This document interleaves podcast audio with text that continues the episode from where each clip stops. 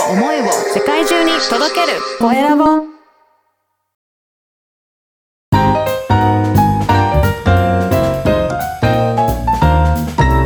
ポッドキャストの配信で人生が変わる。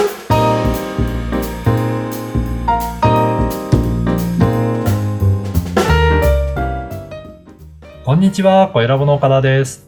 こんにちは山口智子です。岡田さん今日もよろしくお願いしますよろしくお願いします。あの私ですね岡田さんの声ラボの LINE 公式アカウントに登録してるんですけどもはい。この前そこでですね流れてきたメッセージであの岡田さんの書籍が電子書籍化されましたっていうニュースを見たんですよそうなんですよ。実はですね、あのー紙の本を出版したのは2021年の1月なんですけど、はいちょうど1年経った今年の2022年の1月に、それが電子書籍となって、一緒に今販売さあのされてるっていう状態なんですよね。いやすごい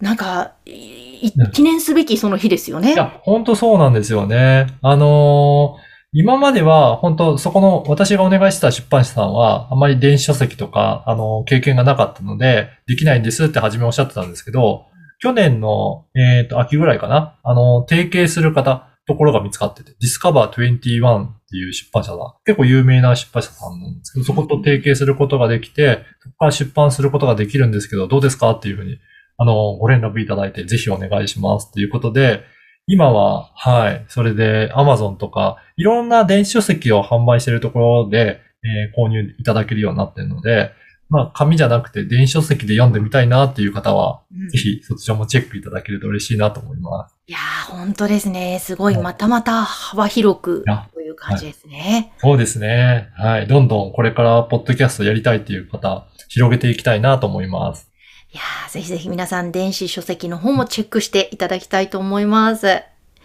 えさて、では、本日のテーマは何でしょうか？はい。本日はですね、Apple Podcast の特集について、えーお話ししたいと思います。あ、あの、Apple Podcast のトップ画面に出てくるいろんな特集のコーナーですね。そうなんですよね。あの、結構、私もちょこちょこ Apple のポッドキャスト、えーチェックしているんですけど、実はいろんな特集がされてるなっていうところを見つけていまして、でこの間なんかは、特に1月の初めなんかは、お正月の特集で、いろんな、あの、カテゴリーのものが紹介されてたんですよね。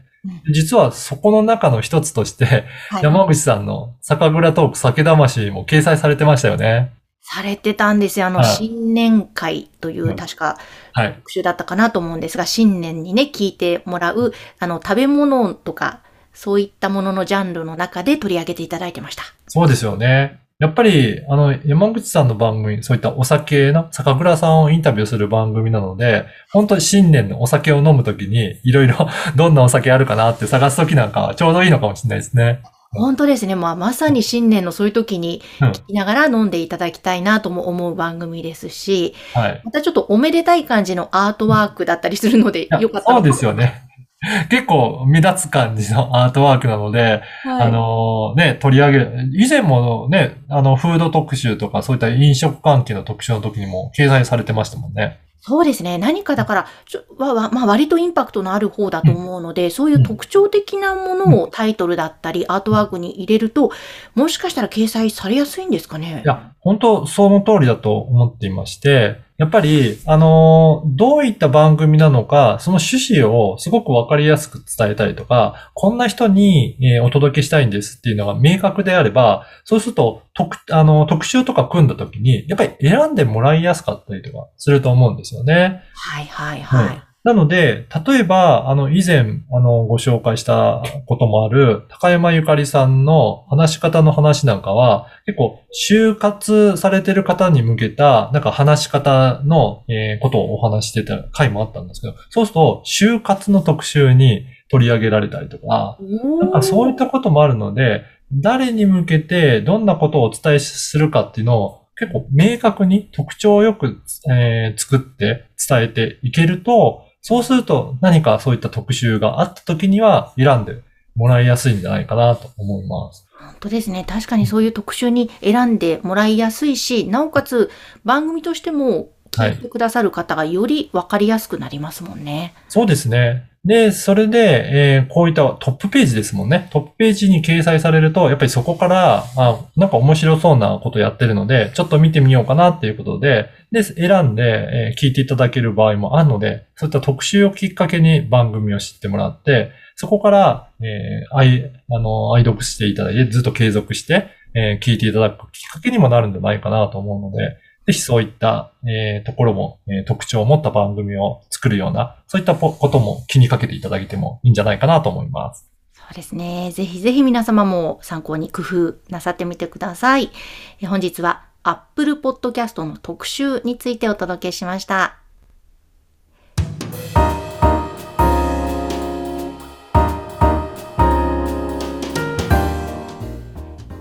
続いてはおすすめのポッドキャストのコーナーです。今回ご紹介する番組はどの番組でしょうか？はい。今回は、人生の転機はチャンスという番組です。お、人生の転機はチャンス気になりますね。ね、この番組は、あの、フリーアナウンサーのうなみいくよさんという方がはい発信していて、あの、声ラボから配信のサポートさせていただいている番組ですね。はい。あうんー、うなみさん、あの、元テレビのアナウンサーでいらっしゃった方です。そうですね。はい。で、えっ、と、うなみさん、やっぱりいろいろな人生の中でも、まあいろんな転機がやっぱりあった。特に女性なんかは結婚したりとか出産したりとかして、いろんな転機があるみたいなんですけど、そうすると仕事とどういうふうに両立するかとか、なんかいろいろなその時その時でやっぱり転機があったようなんですが、そんな時こそ実はチャンスじゃないかっていうことで、何かあのー転機があった時、どういうふうなチャンスにしてえーやっていきましたかっていうことで、いろいろな経営者の方にインタビューされる番組をこれから発信し続けたいっていうことで開始されています。あなんかインタビューの中でも人生の転機という部分にまたポイントを置いてというところがいいですね、これ。そうですねうん。やっぱり、あの、本当皆さん、そんなスムーズに成功されてる方っていらっしゃらないと思うので、なんかいろんな転機の機会ってあったかなと思うんですけど、そんな時にどういうふうに考えて、やっぱり自分はどういうふうにそこを乗り越えていったかっていうのって、聞いてる方にとってもすごく、あの、参考になるんじゃないかなと思いますよね。いやー確かになりますよね。うん本当に転機の時に、ああ、ダメだってなるのではなくて、うんその先乗り越えて成功された方の話って聞きたくなりますあもんね。聞きたくなりますよね。うんはい。で、まあ、あの、私のやってる経営者の志も同じような感じで、その志に部分について聞いてるので、そういうふうに番組自体、どこがポイントなのかっていうところをしっかり作って発信されると、あ、その部分聞きたかったっていうようなリスナーさんも増えてくるんじゃないかなと思うので、じゃあ、なのでそういったところをポイントを押さえながら発信していって、テーマ作りしていくといいんじゃないかなと思います。本当ですね、えーぜひぜひ皆様も番組聞いてみてください。今日ご紹介したのは、人生の転機はチャンス。こちらをご紹介しました。さて、皆様からの番組宛てのご感想、ご質問は、LINE 公式アカウントでも受け付けています。説明文に記載の URL から登録をしてメッセージお送りください。岡田さん、今日もありがとうございました。ありがとうございました。